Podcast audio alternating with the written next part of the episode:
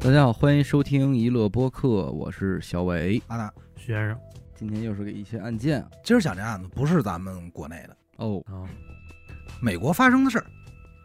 男主人公呢叫大周嚯，那这这就是咱好记啊，因为他什么周啊什么什么挺长的这哪嗯哪个炊事班啊，呢？啊对，就大周就完了。大周，他的家庭出身特别简单，普通的工薪阶层，嗯，家里排行老三，所以外号也叫说周三、啊，周三，礼拜三、嗯啊星期三这样的。上头呢还有一个大姐，一个二哥，底下还一弟弟妹妹。嗯，家里一共五口人，哎，基本上算是周一周五凑齐了嘛，啊，是，算是老两口子一礼拜，啊，对，一礼拜嗯。父母在他中学的时候就离异了，嗯，所以算是单身家庭出身的孩子。嗯离异的原因呢也是比较简单，他妈当年出轨跟别的男人跑了，哦，这就导致把这一大家子人都撇下不管了，就剩下老周，就是周三他爸，嗯老周带着这五个孩子。嗯挺费劲，一把屎一把尿的，这是拉扯淡。他爸也挺牛逼的，就是靠着自己的这点工资，哎，加上对这五个孩子的教育上心程度，这五个孩子啊，全都是大学生，哎，不是那不错，哎，嗯高等教育全受了高等教育，很厉害。都争气所以当时也是很多电视采访过，啊，就是说，哎呀，你是怎么给这家里教育的？哎挺感动的，这么一是个。是是，嗯，一段佳话，那是这个大周呢，在两千年左右的时候，大学毕业了。嗯，毕业之后的第二年，就和自己大学时候的女朋友小红结婚了。这玩的也是比较早，嗯，本来两个人以为自己说结了婚以后生活美满，嗯日子一步步步入正轨，嗯可是没想到这夫妻二人在这个工作中就一直不太顺利。哎，大周在大学所学的专业呢叫工商管理，嗯，咱挺熟的一个专业，是是非常常见。嗯，理论上这个专业毕业的应该是比较好找工作，对，总比什么音乐制作呀，是哎吧？生物工程啊这种要强太多这了。这个这些只能做做播客。你怎么说那油画呢？你这弄好了也是个职业经理人啊，哎，对，这个工商管理专业，就像刚才你说的似的，它主要其实就是管理别人，嗯，就是这个公司的管理这种。但是所有的大型企业啊，上来不会直接请一个小屁孩儿干管理层，哎那肯真的定，这很正常。可是大周这个人呢，因为在大学的时候学习成绩比较不错，嗯，还挺高，所以这个人的心气儿就比较高。我就要当管理层，哦，哦，哪个位置现在缺人管，我来。可是所有单位开出来的条件啊，都是说我挺喜欢你这个人，嗯你你这人才我们也是爱惜。嗯可惜我们就是希望您别上来干管理层，嗯全都是统一这个态度。但是他说不行，我就想管人，必须干这个。嗯所以就导致这个毕业了小一年的时间里，始终这工作没落停，你看，找不着，这心气儿是太高哪了。年的事儿？两千年，两千年，嗯他那会儿也就二十出头嘛。嗯，而大周自己这新婚的老婆小红呢，也面临到同样的问题，但她不是工商管理专业，嗯她学的是美容美发，哦，哎，就那边算是一个技术工种，跟咱们这边，手艺人，哎，对，跟咱们这边差不多。比自己这老公啊找工作顺利点儿，但是缺点是挣的不多。嗯，那你就你就想吧，美容美发嗯刚开始也是给理发师洗洗头啊什么的干这个，嗯，最终就是这小两口儿一直靠着小红这点工资过日子，嗯，时间长了这就不是个事儿啊。对，美国这个家庭和咱们这边的家庭理念不太一样。啊，咱一般老听说说这个，在美国人家孩子十八了以后，家里就不管了。对，所以这小两口刚毕业的时候就已经出来租房了，嗯，一直又挣不到钱，生活又越来越紧，到最后是房租水电全交不上了。你得，这两口子就天天琢磨说，总觉得这个理想中的生活和现实对不上扣，有差距，哎差距太大了。这日子再这么过下去，它不是个事儿啊。小红这会儿也终于和自己这爷们儿开口了，说：“我说爷们儿，嗯，要不说跟跟我爸妈，嗯，家里要点钱吧，哦，救济救济，伸伸手，伸伸手。”说咱俩这日子太苦了。可是这话一出呢，本来大周脾气挺好一人，噌一下就急了，不干了，嗯看不起我是不是？要强，你是想让我以后在你娘家被人看笑话吗？嗯我一大老爷们儿没本事，嗯还得管你娘家伸手要钱，嗯，不行。说你要再说这话，这日子过不了了。不同意，哎，咱俩就奔离婚去，绝对不能管你家里人借钱。小红一看这正面聊不通啊，就自己偷摸有的时候回娘家的时候，跟他爸妈这个哭点穷，啊，这妈妈心疼孩子呀，塞点儿塞二百，塞一千这样救济一下。可是没想到的是啊，没拿两回，这事儿就让那爷们儿大周发现了，那是，嗯就问他说：“你这一个月的工资多少钱呀？”他说：“我一个月几百块钱呀、嗯，就那几张。”他说：“那不对呀、这这车车怎么来的？哎，没没，那那倒么不多至于说给这么好家伙多啊啊啊！说咱俩这一月怎么能吃两顿馒头呢？哦哦哟，嘿，对吧？这不像话呀！啊你肯定管家里要钱了。那吃着中 餐哎，吃点这好东西啊，是吧？都加肉了，这一看眼瞅着瞒不住，也就把底儿一交。哦这一说，大周急了，说：“我跟你说啊，嗯以后这娘家你别回了，嗯，回去就是给我添堵，我不去你也别去，我哎已经在娘家站不住了，那呃啊霸道了，没脸见人了，丢人丢到姥姥家去了嗯吗？”是，媳妇儿一看自己这爷们儿这么坚决，就琢磨说得了，先从了他吧，嗯因为毕竟还年轻嘛，也以是后日子长着呢。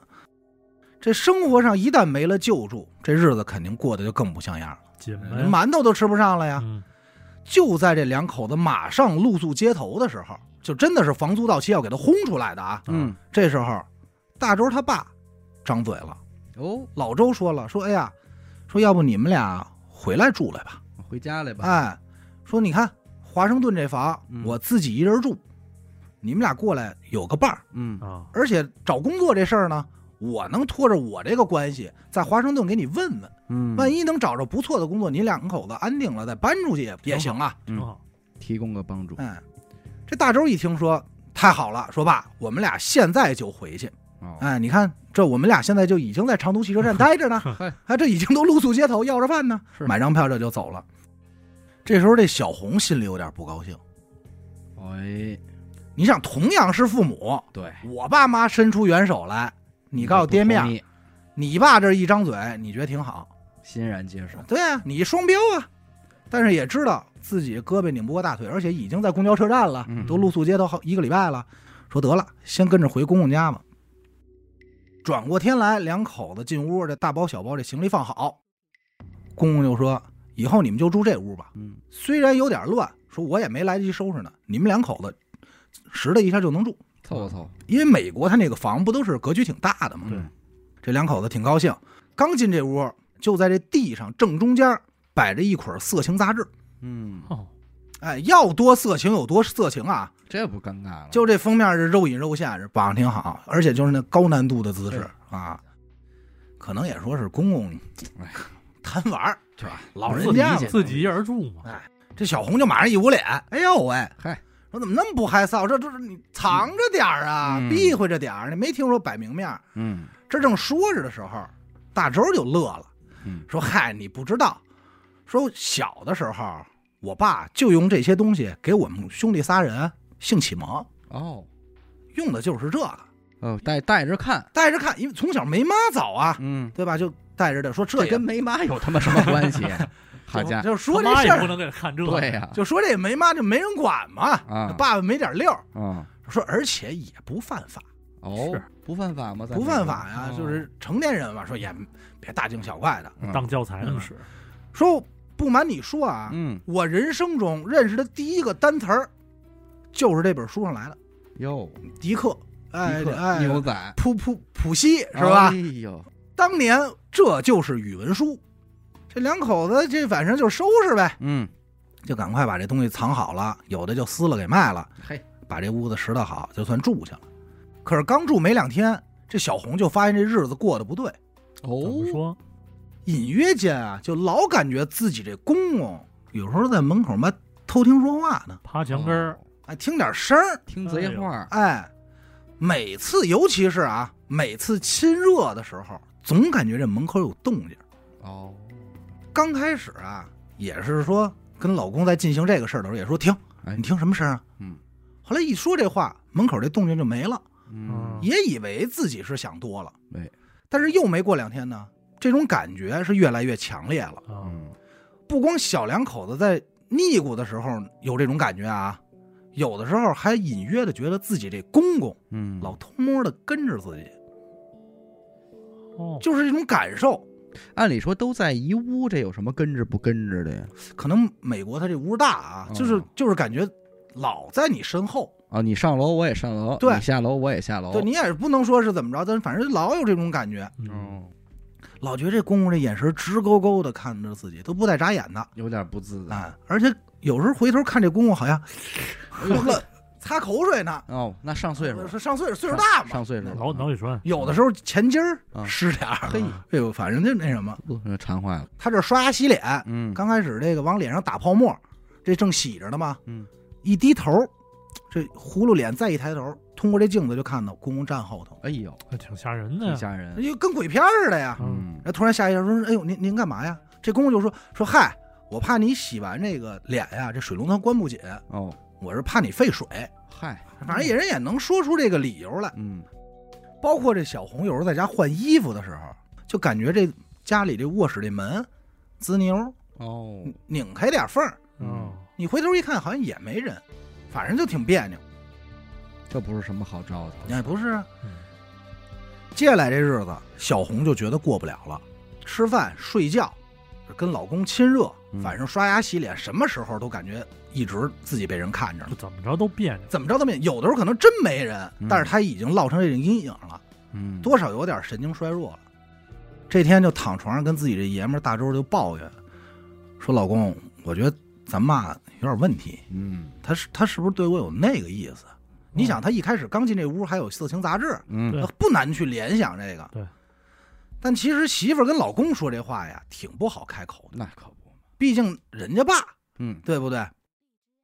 这大周一听呢，就说：“哎，不至于，嗯说我爸呀，可能就是一直没人陪了，嗯，说想离不开人儿。哎想多看看你，新鲜，说过两天就好了，就安慰自己媳妇儿呗。”这天，小红因为感冒发烧在家歇着，没去上班。嗯，请假在家躺着。大周是出去找工作去，本身身体难受，就吃了几片退烧药。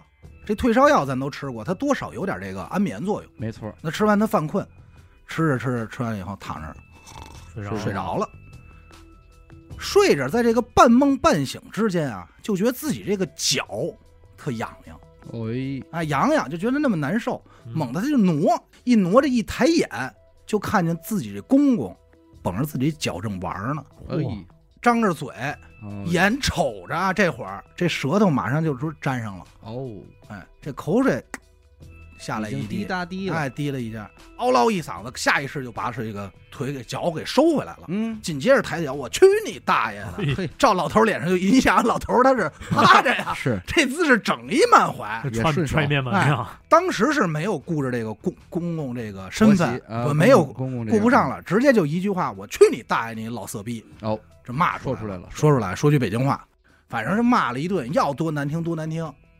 这公公给骂跑了，灰头土脸，转身把这门反锁，啊，起来就给自己爷们儿打电话，说我不管你干嘛呢，嗯现在立刻马上回家，出事儿了。快点儿，这事儿他妈大了，嗯，快回来吧。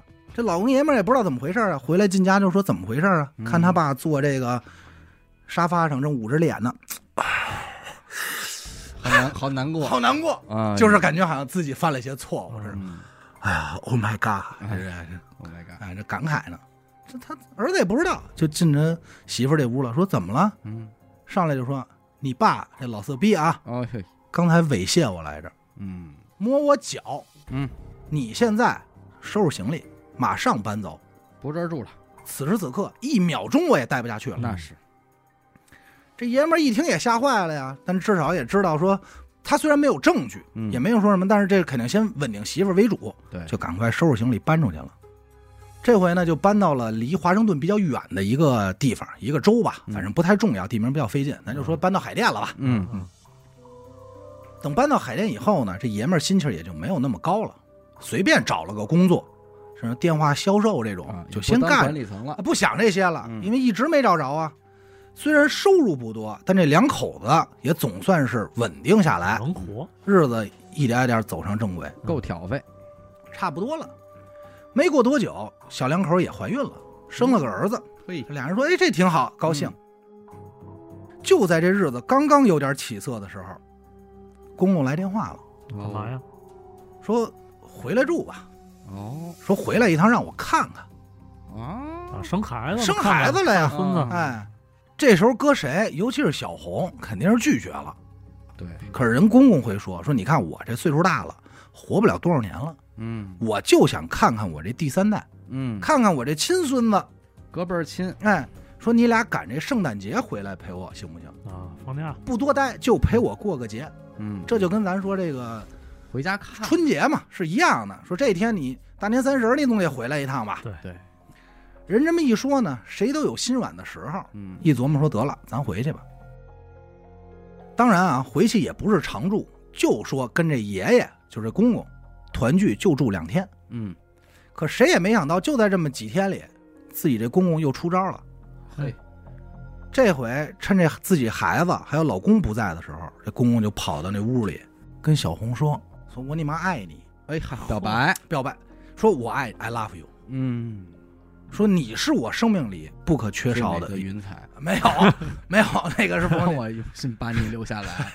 说你是我生命里不可缺少的一部分。哎，哎，你是电，你是光，你是唯一的神话。我啊我只爱你我只爱你，You are my 儿媳妇儿。啊嘿哎，，您说点英文，嗯说只要你同意，马上啊，这屋卖了，哦，华盛顿这房卖了，钱打在卡里，给你，我搬到你们那儿去，咱们一块儿住，咱们仨人过日哎子呦爱过日子。有房不住，出去租房住，你知道啊吗哎，说咱俩年龄不是问题，我我才比你大三十多岁，哎，对不对？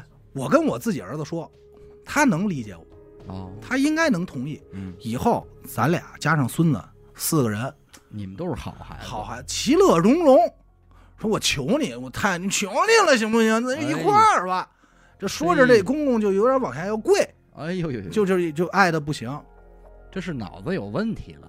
刚说到这儿的时候，他不往下跪呢吗？嗯这小红抬着脚，我去你妈！又又来一一脚，脚，哎，又一脚。嗯，紧接着把这屋里桌子、茶几全都周了。我去你大爷的！应该是给恶心坏了，是你那肯定，腻味劲儿，你知道吗，嗯当时就说了，说你老丫挺的，别再让我见着你，啊嗯见着我抽死你丫的！嗯，这就已经很难听了。不客气，一般来说啊，说你都碰壁了，这公公都这样了，咱就别腻歪不就完了吗？嗯该要点脸了吧？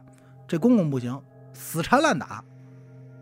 你别看这两口子已经走了啊，嗯当天闹得不欢而散，这公公天天给小红打电话解释， 啊，说我怎么那么爱你？哎呦，我不光爱你，我有我太喜欢写信、打电话，就是骚扰人家。这信里啊还夹着自己的裸照，啊，老头儿的，老头儿的这裸照，咱说我有幸看着了。挡着脸那种没挡着脸啊，，全哪裸，儿都没挡，站在自己这房门口，哎呦，站在草地上。外国都有那草地嘛，嗯可能是那三脚架照的，站得倍儿正，跟站军姿似的，哎，嘟噜 着哎说这个叮在那当儿，呢，哎，说看我这身体还嗯行吧，那意思这怎么是不是？我这身材还有点意思？嗯，就这样。神经病了，这里边有魔怔的事儿了，可是这老头儿每次都这么腻歪这个儿媳妇儿呢，发现这儿媳妇儿也确实是不卖自己这面子，写的信也都石沉大海了，心里还挺难受，哭，每天就开始写日记，这日记里就写自己怎么怎么不容易，我怎么那么爱你，我太想念你了。这是刚开始，就是日记的前几篇。嗯等到后来，这日记就开始变成黄色小说了。哦，嗯嘿，就开始写意淫，说：“哎呦，他怎么跟我上床呀？哦，哎呦，我怎么搂着他？我怎么我们俩怎么哦好？哦在这眼皮底下，哎呦，这写就开始编上了自己痛快嘴呢，啊，色情文学。”小红这丈夫大周这块儿始终对于这件事儿不表态也不作为，啊，不管别是爷儿俩真商量好了吧？啊，这咱不清楚，只能说是也没劝，就是说，哎呀，算算你别理我吧，啊，也就只能是这么安慰安慰。嘿，也没说看见说劝老头儿，那没有。一般来说啊，婚姻这么不幸福，日子过不下去了，嗯，可以选择离婚了。对，但此时此刻离不了了，怎么呢？小红怀二胎了，就在这前后节骨眼儿。因为这个美国人啊，大多数是没有这个存款的习惯，嗯，挣多少花多少，所以俩人的工作也是换来换去，始终稳定不下来。这个时候已经欠了一屁股饥荒了。嗯哦，自己老公大周这性格呢，也开始变得非常古怪，控制欲特别强。小红也想找自己朋友哭诉一下，可是自己这老公也拦着，相当于有点半监禁起来那么个意思，嗯，一直监视她的一举一动。弄得这小红没办法呀，就天天在家哭，有的时候说录点视频，包括这个视视频日记嘛，嗯写点日记或给朋友发个 email，甚至于还给自己写了一份遗嘱，嗯哦，呃，遗书，确切来说，因为他没什么钱。其中有一句话是这么写的：说如果有一天我死了，肯定不是意外，哦要帮我做主。然后就把这些东西都发给自己好朋友了。嗯哦这话呢，肯定是让他说准了。二零零九年十二月七号，礼拜一，幼儿园老师这边等着小红这俩孩子来上幼儿园，嗯，左等不来，右等不来，也没有收着父母家长这边的请假信，就没办法呀。说那联系谁？给父母打电话也没人接，就联系到了这俩孩子的姑姑，也就是大周的亲妹妹。嗯这姑姑呢，人还算是不错，就按整个故事看完啊，算是这一家子里少有的正常人，清醒着，呃，而且比较正派。嗯，这姑姑人不错，听到消息呢，也是第一时间开车先去了趟小红他们家，在路上呢，试图给这俩人单位打电话，结果这个夫妻二人的单位都说说俩人没来上班，都没来。都没来。这姑姑啊挺机智，当时二话没说直接报警了，哎，就隐约中觉得有有问题问了。等警察到了现场，他跟警察一起破门而入，前脚进屋就发现这屋里啊一切正常。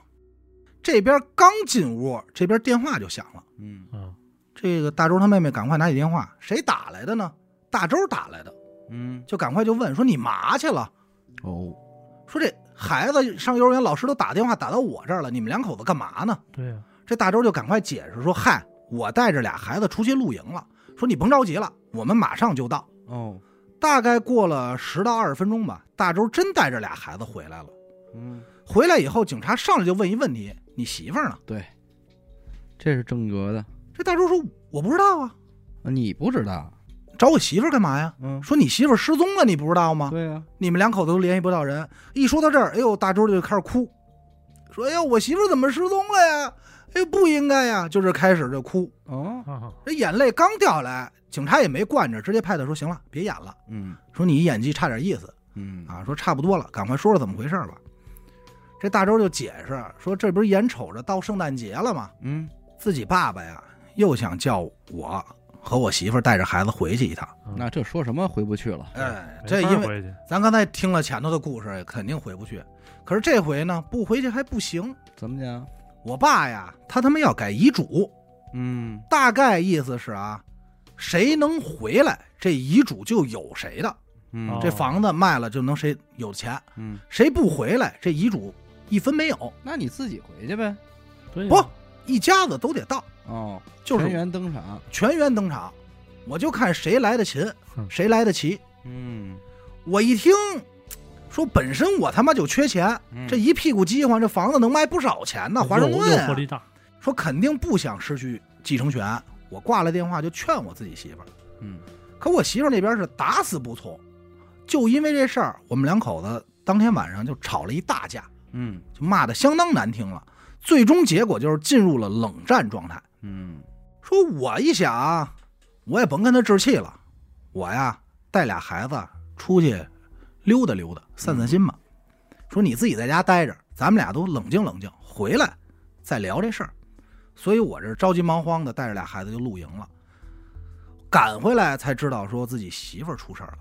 等于你们先知道的。哎，后知道我的知我后知道的，我进屋警察跟我说的。嗯反正，在警方跟他这个对话过程中，一直都觉得全他妈是编的。不可信。太不可信了。因为咱就说啊，漏洞特别多。你露营没有敢说礼拜一露营的，孩子还上学呢，你不上班，对吧？嗯然后那个大周就说说没有，说我呀，我记错日子了，嗯我以为今天是礼拜日呢，就是这种谎话。哦说你为什么礼拜一出去？嗨，我记错了。这信服度都不那高。相当低。当时警方说：“你不是老觉得我们不信你吗？嗯说这样，咱有一最简单的方法，上测谎仪。哎，哦，只要你通过测谎仪，我就相信你说的是真的，嗯，我们也不猜测了。”大周说：“那不行，那 不行，那这测谎仪，嗯，不不行，你嗯掏钱收，收费。哎，掏钱了吗？凭什么呀？嗯最终还给自己请了个律师，就玩这个，有问题问他吧，我是不会回答任何问题了。哦，哦，警方一看说是滚刀肉，说也问不出什么东西来，但是你这样嫌疑就更大了。对呀，所以警方只是给他列为了第一嫌疑人，嗯但是你拿他没辙，嗯，嗯对吧？你也没法再提审他了，没再有没证法据没没证你据，一点证据没有，但是你也知道他肯定说谎呢。嗯，嗯这警察一看说你这没办法呀，说那咱这样，咱问问他那俩孩子吧。哎，当年啊，他这俩孩子，老大四岁，老二两岁。嗯这四岁的孩子就说了，说当时露营的时候是妈妈跟我们一块儿去的，嗯哦，哦，老大是这么说的。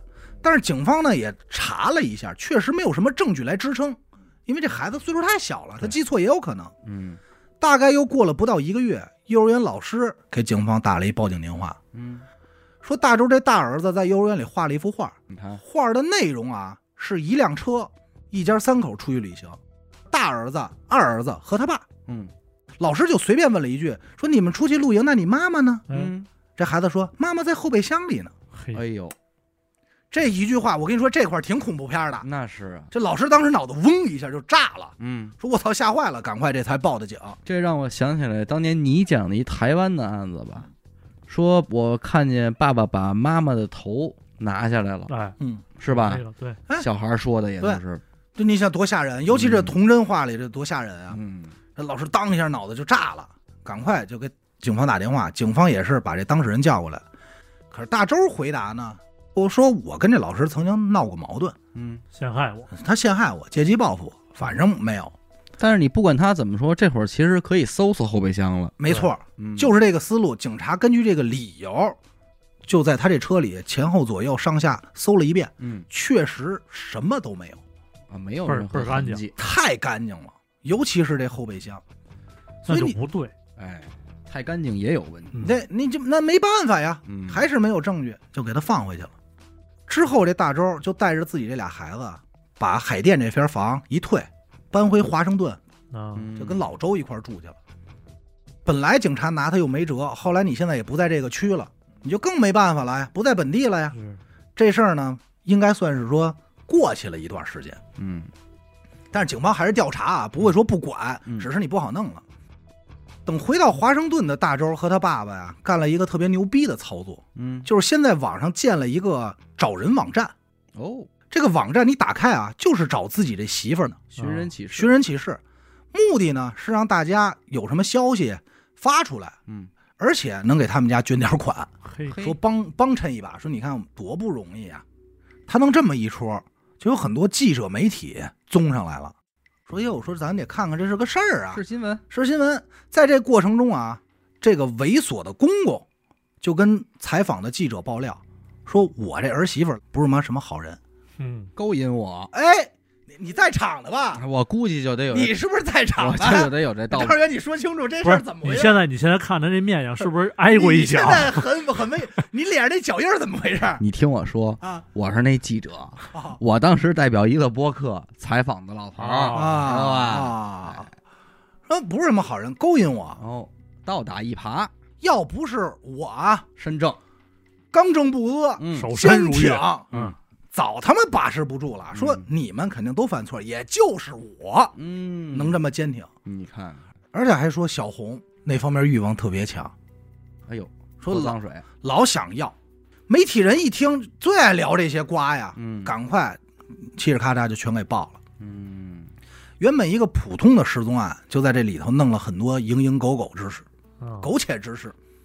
这会儿这娘家人按说也不应该干不是你是不是当时真在场的？啊？啊，因为没我错，当时跟踪报道嘛，正因为这事儿一时间闹得满城风雨，这话就真传到他娘家了。嗯是，这东东西都传得快着呢，人娘家父母受不了，说我们家闺女自己什么样我不了解，是啊，人都失踪了，你还这么埋汰我们，对这可不行。对当时就急了，但他们啊挺理智，知道说明着争没什么意义，嗯，就是你现在打就是口水战，嗯你说怎么样，我再骂你一句，俩逼你俩逼，哎，没意义。嗯于是呢，就自己偷偷的联系了自己媳妇儿这小姑子，嗯，也就是大周妹妹，咱刚才提到那个，唯一的正常人，哎，正常人，在几次劝说下，加上这个小姑子可能比较正义啊，嗯啊就决定带着窃听器回到自己爸那儿，套这爷儿俩的话，哎呦，哦那够正的啊！挺不错的。真帮忙，说想看看能不能套出点有用的线索，说来个大义灭亲。嗯刚开始进行的挺顺利，小姑子一聊到这个敏感话题，说：“哎，那天你们出去玩儿什么的，嗯这老周就把自己儿子往身后拨了，哦，就是你别接话啊，说你先回屋里去。够敏的”特敏就拉着自己这闺女，劈头盖脸一顿臭骂，哦说：“怎么回事啊？你他妈胳膊肘往外拐，你怀疑你哥，你怀疑我，哦，还哎有没啊有王法呀？养你那么多年，白他妈养啊！”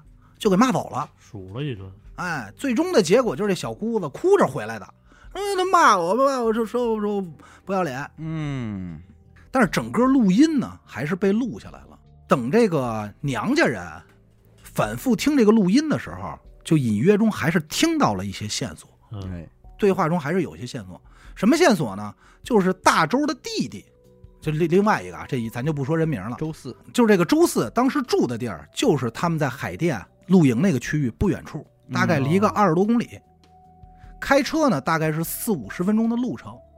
也就是说，周四还有周三，包括当时小红，当时他们都住在海淀，嗯都在这一个区。警察得知这个消息呢，也是把这个弟弟叫过来调查一下。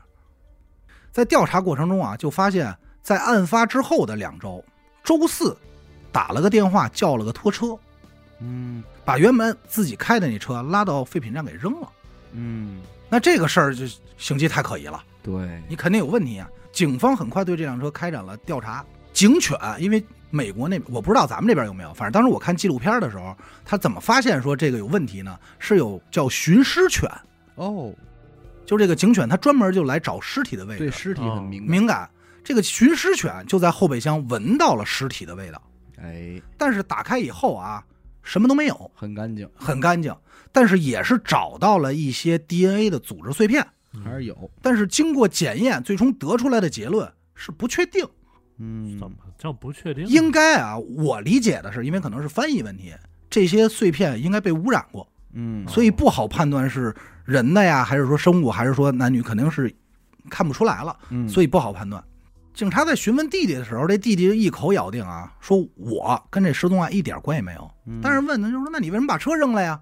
他也解释不出来，连个正当的理由编啊，谎话都编不圆，啊，就干脆放弃不编，只能说一句说：“反正我扔车不 违法哦哟，一一家子这个啊，就魂不反吝，反正扔车不违法，要不然你弄死我，扔车违法呀，就这样。嗯根据警方的推测，这个周四应该是参与了抛尸的环节，嗯嗯，这个事儿也成了整个案子最重要的一个突破点，因为警方可以合理合法的进入华盛顿的老家进行搜索了，哎，要不之前没有理由进行搜证。对，在搜证过程中，就在这华盛顿老家里发现大量的色情杂志，这嗯，不是这个刚才扔一波没扔还完，还有还有很多啊，他这屋房顶上什么好像藏着都是色情杂人志，卖这个的，还找到了有关小红内容的色情文章，哦，就是公公写的那些啊哦日记，当时看这的。愣没给销毁了，当时看的时候，警方也吓坏了，说这发网上，我操，这都什么量级的了？嗯，嗯还有大几千张偷拍的照片，什么洗澡啊、换衣服啊，甚至于裙底照都有。那这是属于她老公拍的吧？至少在相机里找着的，相机是老头的，哦，是公公，谁拍的就不好说了。嗯但是这是搜出来的，还发现这个照片里啊有自己这个儿媳妇儿和儿子嗯激情时候的视频，哦，就全有全在呢。而且还发现了公公给小红写的大色歌哦，哎呦，歌曲， 嗯歌词极其露骨，所以咱们在这儿就不给大家演唱了。嗯，反正有一首歌的歌名啊叫《如果我们能在一起该多好啊哦，》，但是歌名听上去挺正常，里头就全是黄色嗯啊，全是色情内容。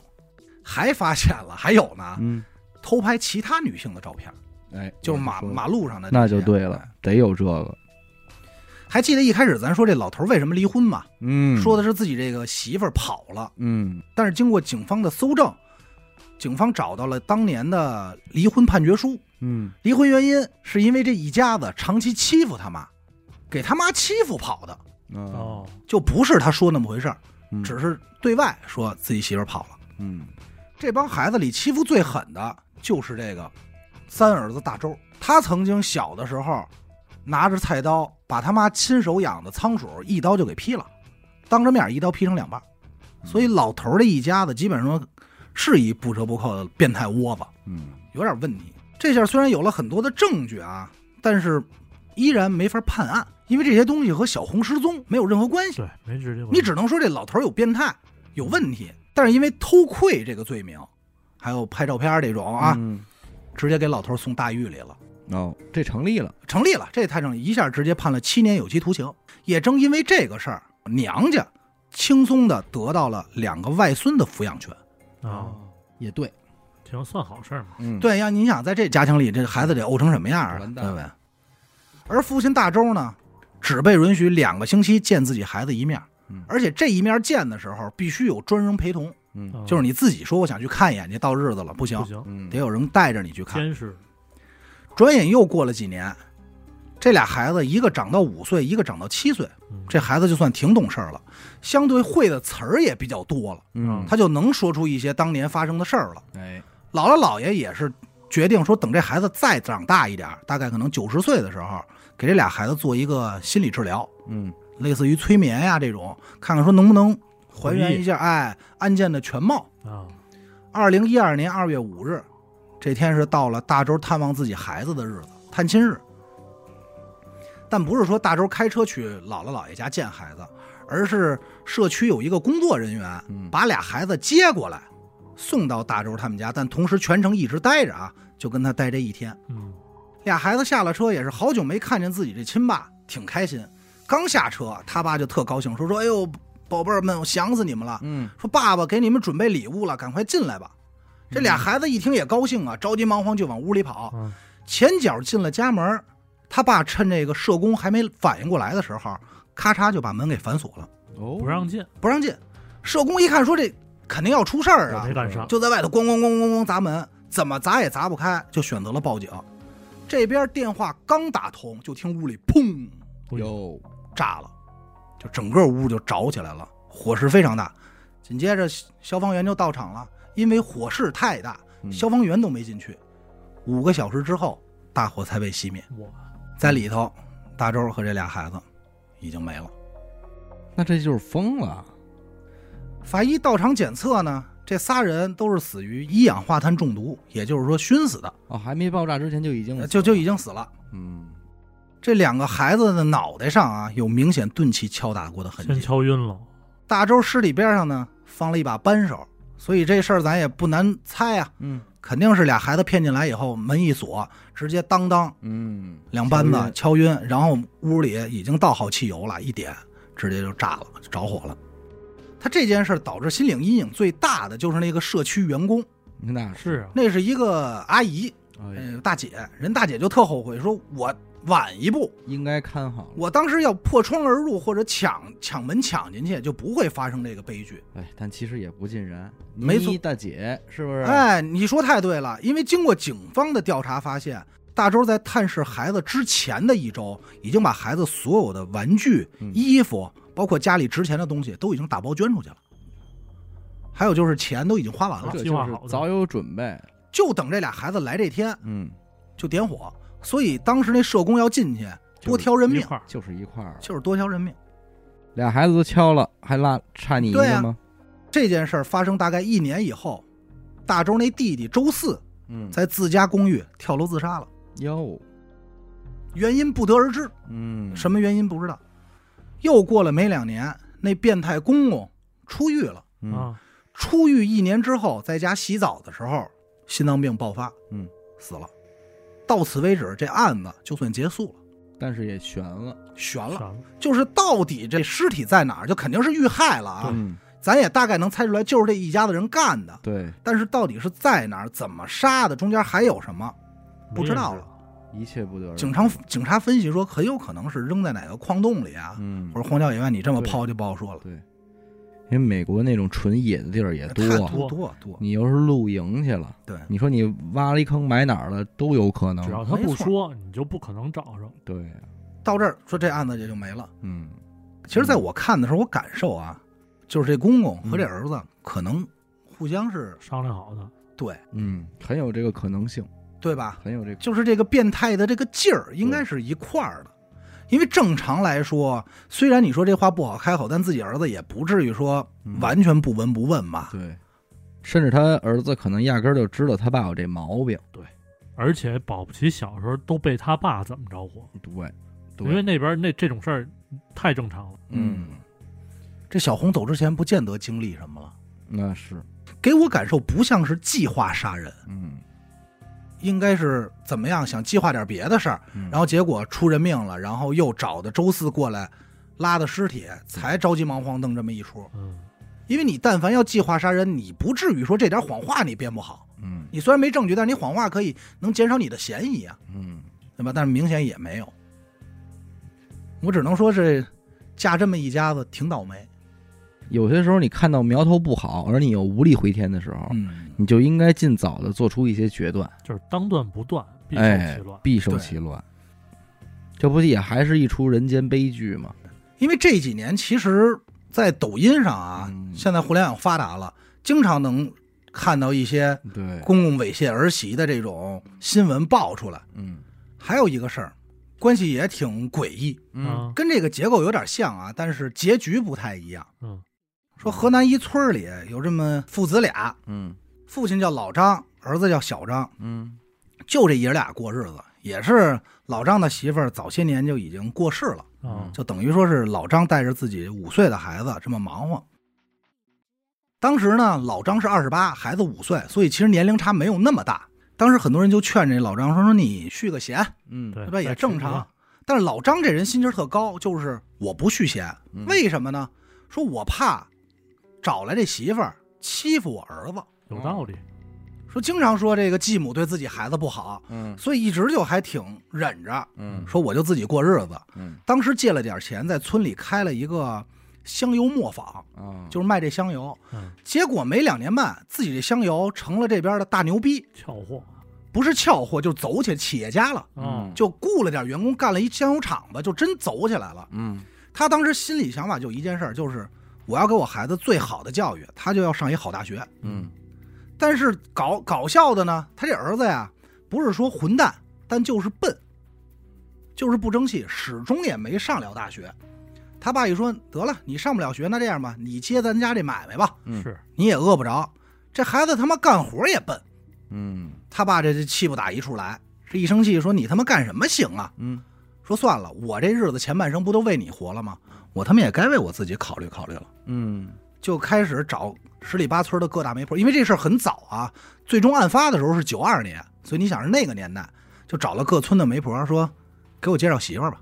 刚开始这帮媒婆找的都是谁家寡妇，嗯或者说是脑子有点问题的这种。是，他那会儿应该不小了吧？那会儿反正不太小了，嗯就是四五十了，差不多。，对三四四十多了。嗯，然后这老张就急了，说我他妈什么身份？我大老板。是啊，我再跟你说明白点儿，我要的是黄花大闺女，哦明白了吗？我要结婚，嗯我有钱，这话一说，但是大家也知道有钱，但是十里八村的这个邻居啊也都不愿意，因为你自己这闺女十多岁、二十岁嫁这么大，也不相，而且不好听。对，他这儿子小张呢，当年是应该是十七八，十七八以后，这不是高考落榜了吗？天天在家里打工。有一天这打工的时候啊，隔壁村有一个小姑娘过来买买香油，买香油俩人呢同学，小张就问了一嘴，说你现在单着呢吗？嗯这姑娘说：“我单着呢。”说：“那你看我行吗哦？”这一逗，这姑娘嘿嘿一乐，嗯，俩人一错眼神儿就觉得可能有点戏，可能能行，能行。嗯这俩人呢，你来我往的啊，还真就好上了。嗯这边好上了以后呢，咱也不难猜，媒婆说话了，嗯说：“老张啊，我给你找着一黄花大闺女，嗯谁呢？就是他儿子这女朋友。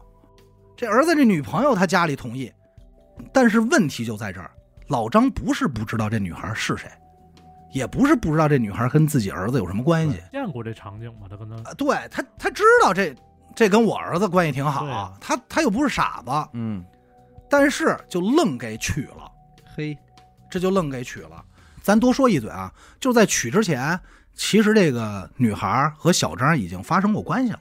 哦，但是老张不知道，娶了以后，这爹防儿子就跟防贼似的，嗯天天在一屋，你俩别对眼神儿嘿，你俩别见面儿，你躲着他点儿，嗯因为他们家特大，就是那种好几层嘛盖的房，说躲着点儿。然后不放心，还专门试了一道，使了一招。那天回家说，那个我明天出个差啊，嗯呃，礼拜一他能回来，哦，转身就走了。实际上没走，就偷摸看着，就等着下这趟。嗯，前天上午走的，中午在屋等着嗯，听这边有动静，咣啷一踹门，哎，看俩人抱一块儿的，抓一现行，抓一现行腻歪呢。上来先是给自己这媳妇儿一大逼斗，嗯又给儿子这一大逼斗，一顿骂，这卷卷卷，这儿子就给打急了，打急了就往外跑，他就拿着这棍子追，嗯，追追追追追，追到村口的时候，这儿子抄一铁锹，俩人就呛呛起来了。嗯啊，打着打着，你想啊，你你再再怎么着，那个儿子劲儿也大小哎呀，伙子吗？这铁锹一劈，当时劈死了，哎，呃，人间悲剧。人间悲剧，儿子判了一个死缓，现在好像据说啊，应该是出来了。嗯，这是九八，就是判的时候九八年判的，然后他爸没了，这媳妇儿呢，当时看见这一幕，当时就疯了。哦，说等到警察局的时候，警察问他怎么回事儿嗯，这女的就只会一句话：“杀得好，杀得好，杀人喽神！经了，哎，杀真好，杀真好。嘿，你说这叫什么事儿？”你这这，这一家子神经病，嗯，说实话都不好评价，没法说，那没什么可评价的，就胡闹。坐根儿就是神经病。要我说，坐根儿就是神经病。真是行吧，感谢您收听娱乐播客。我们的节目呢会在每周一和周四的零点进行更新。如果您想加入我们的微信听众群，又或者是寻求商务合作的话，那么请您关注我们的微信公众号“娱乐播客”。我是小伟，阿达，学生。我们下期再见。拜拜。